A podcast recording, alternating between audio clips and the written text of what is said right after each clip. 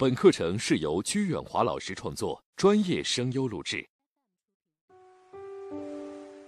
各位听众朋友，大家好，我是个人发展学会的邵聪。在今天课程当中，我将和大家一起来学习如何利用好冲突，为你们的关系加点香料。虽然我讲了很多赞美的原则和方法，但并不是说我们从此只需要赞美而不需要批评。毫无疑问，赞美不是万能的，不能取代批评。没有批评就没有进步，没有效率。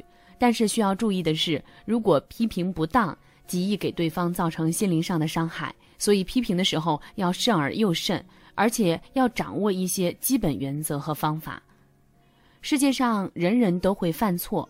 董事长的铅笔也带有橡皮擦，那就是为了改正错误而准备的。我们需要做的是尽量减少失误，及时发现和改正错误。这就需要他人的提醒和帮助。我们可以接受别人诚恳地指出自己的错误，但没有人希望别人指责自己。指出就是就事论事，不涉及情绪和人格。这个方案呢需要再改进，预算呢要控制在十万以内。指出要改进的地方，而指责是情绪的反应，是态度的问题。你这个人怎么总是这个样子？抱怨对方，显示出自己的不满情绪。有效的批评应该是指出，而不是指责。指出错误的事实，但是不要涉及人格。比如你开车的时候，有一个小伙子突然在你的车前快速的跑过，你一个急刹车，吓出一身冷汗。此时，如果你对小伙子说，你刚才没走人行横道，多危险呀！你指出他没有遵守交通规则这一事实，我相信小伙子能够接受，至少不会与你有冲突。可是，如果你一瞪眼训斥道：“你找死啊！你没长眼睛！”你的话不是针对错误本身，而是冲着人去的。要是遇到脾气大的人，可能拍拍你的车窗：“你下来，咱们练练，看看谁找死。”那这样的话，打起来都是有可能的。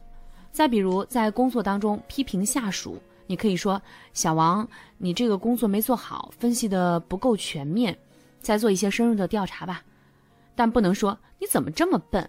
你怎么总是这样？我都跟你说了多少遍了，你没长记性，你没长眼睛啊？你的脑子进水了吗？”要知道，错误的行为应该得到纠正，但是不要针对人的本身。我们再来看看，做错事就说明很笨吗？有一次，陈景润走在路上撞到了树，他愣愣地问道：“谁撞我？请问你能说你真笨？你没看见自己撞在树上了吗？”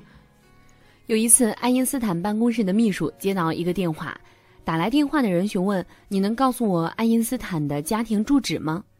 爱因斯坦的秘书当即回答说：“对不起，爱因斯坦的家庭住址我们从来不告诉别人。”此时，打来电话的人焦急地对爱因斯坦的秘书说。我就是爱因斯坦，我出席一个会议，司机回家了，现在是我要回家，请你告诉我我住在什么地方。请问你能说爱因斯坦你真笨，怎么连自己家住在哪里也不记得吗？据说牛顿在做科学实验的时候思想高度集中，但在生活当中常常漫不经心。有一次呢，他竟然把怀表当做鸡蛋放到锅里去煮。还有一次。因为小猫小狗进进出出影响他做实验，他特地给狗开了一个大洞，又在旁边给猫开了一个小洞。请问你能说牛顿你真笨？你怎么连鸡蛋和怀表都分不清楚？有些人往往集中精力于做自己的专业领域，取得了骄人的成绩，但在其他方面则会显得笨手笨脚。所以，我们不能够因为一件事没有做好就指责其他人笨，永远不要说你是一个蠢材。你的智商怎么这么低？你这个榆木脑袋，这样的话太伤人心了。批评的目的本应该是帮助对方改进，但如果你指向对方不能改变的事实，将批评变成了发泄不满情绪、显示自己权威的工具，自然无法起到应有的效果。比如，你不能说你们乡下人怎样怎样怎样，你们城里人怎样怎样，你们北京人，你们上海人，你们河南人。你们山东人，这些都是对方不能改变的。如果你的批评针对于此，只能引起对方的不快，于事无补。所以指出对方的缺点和错误，哪怕是善意的提醒，也要针对他可以改变这个事实。比如在隆重的宴会上，朋友的脸上沾了一颗米粒儿，你可以小声提醒他，他转身擦干净，然后充满自信的继续谈笑风生。可是如果他脸上有一颗黑痣，那你就不要说了，你的黑痣挺难看的，他也不会抹掉，你的负面评价只能给他带来难堪和困扰。通常情况下呢，听到别人对我们的赞扬之后，再去听一些令人不快的事，会比较容易接受。好比理发师在给你刮脸前，先在你脸上涂上了肥皂，这样刮起来会舒服一些。所以在批评别人之前，我们可以略微的给对方一点赞扬，先创造一个轻松和谐的气氛，然后再展开批评。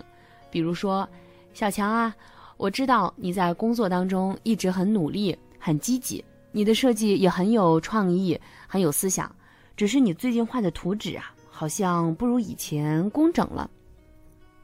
张老师，我知道你的教学工作呢一直比较优秀，学生们也很喜欢你的课，这很好。最近你有几次迟到，是不是家里有什么事儿？能跟我说说原因吗？可以采用三明治法，就是先表扬，再批评，最后再赞美一番。像三明治一样，把批评夹在两片赞美中间，吃起来比较可口。亨利是美国一家卡车经销商的服务经理，他手下有一个工人的工作业绩每况愈下，亨利就把他叫到办公室，跟他坦诚的交谈。他说：“比尔啊，你是一个很棒的技工，你在这条线上工作也有好几年了，你修的车子令顾客满意，有很多人都赞美你的技术好。”可是最近你完成的一件工作所需要的时间加长了，而且你的质量也不如以前的水准高。我对于这种情况呢不太满意。我知道你以前是一个杰出的技工，我相信你一定能够找到好的解决方案。比尔听后呢很感动，向上司保证以后一定会改进，为保持自己荣誉而努力工作，而且他真的也做到了。在批评别人之前，先看到对方的优点并欣赏他，那么这样的批评他往往容易接受。所以批评之前，先用赞美来铺路。我们刚刚谈到了如何批评别人，那我们应该如何正确的看待别人的批评呢？每个人都希望自己在别人心目当中的形象是正面的，都想要听到赞美和鼓励。但是我们要正视这一点，人人都会承受批评和指责。因为谁都不是完美的，都会犯错。只要犯了错呢，就要允许别人指出来。俗话说：“有则改之，无则加勉。”要正确看待批评，心态呢，首先要放平。被批评的时候，应对的态度也就容易去调整。无论是批评的正确与否，你都应该首先缓和对方的情绪，因为批评你的人呢，可能是带着情绪的，甚至有一些激动。所以你要做的呢，不是马上回应对方，而是想一个办法让对方平静下来。比如有人说你，明明让你三点前交报告，这都快四点了，老板马上就要来开会，你说你是怎么搞的？对方说的的确是啊，你确实应该三点前去交报告的，你来不及完成，也没有及早的请示，当然是你的主要责任啊。